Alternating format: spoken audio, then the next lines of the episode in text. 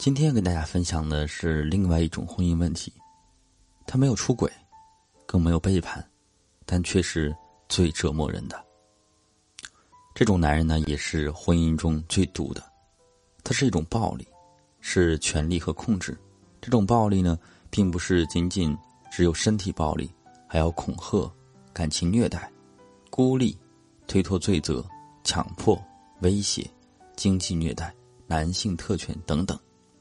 这些暴力的行为方式看似没有对伴侣产生伤害，但是却在一步步的消磨你的意志，摧残你的精神，会使你变得颓废、自卑、消沉、失去希望、丢失自我，只能围着他打转。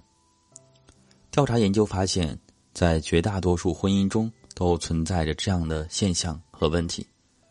为了让更多的人了解到这种不伤害身体的暴力行为。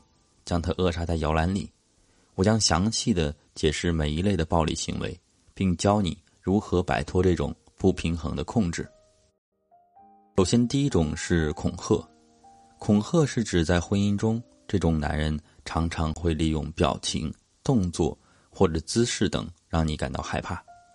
比如，当你和他产生争执时，他会突然的爆发，砸碎东西，毁坏财物，虐待宠物。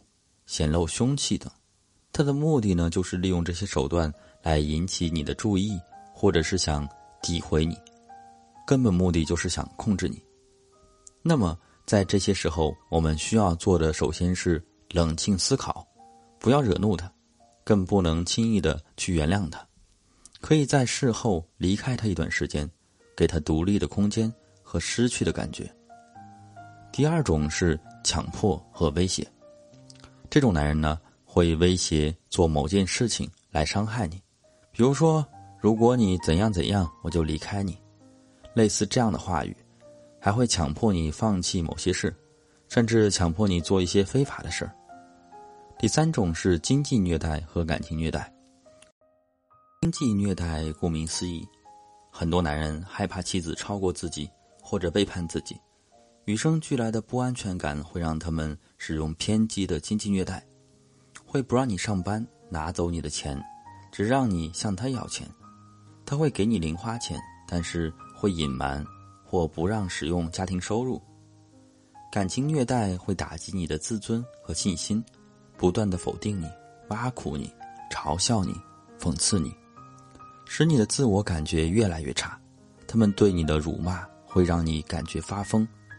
他们会用尽心机的羞辱你，以各种办法让你感觉自己很糟糕，心中产生深深的愧疚和自我否定。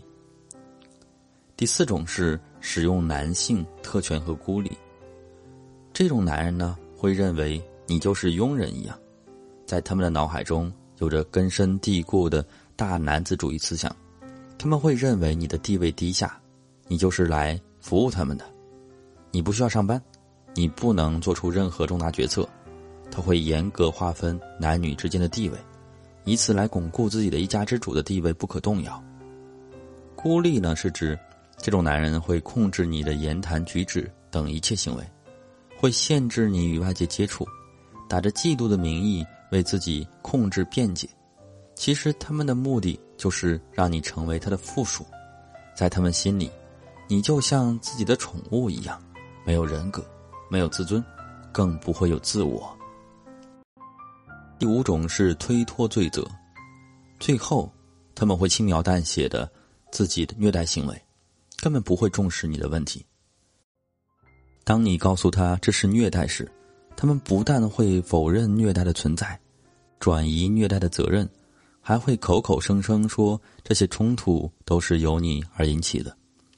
说了这么多，这些暴力行为看似细微。却在无形之中伤害着我们。这种恐惧和深深的害怕，会使我们自卑、胆怯、悲观，甚至抑郁。即使每一次细小的行为，都是你应该重视和留意的。对于弱势群体的女性来说，面对这样的男人，我们只有一条路，那就是远离。因为失去自我的你，将是噩梦的开始。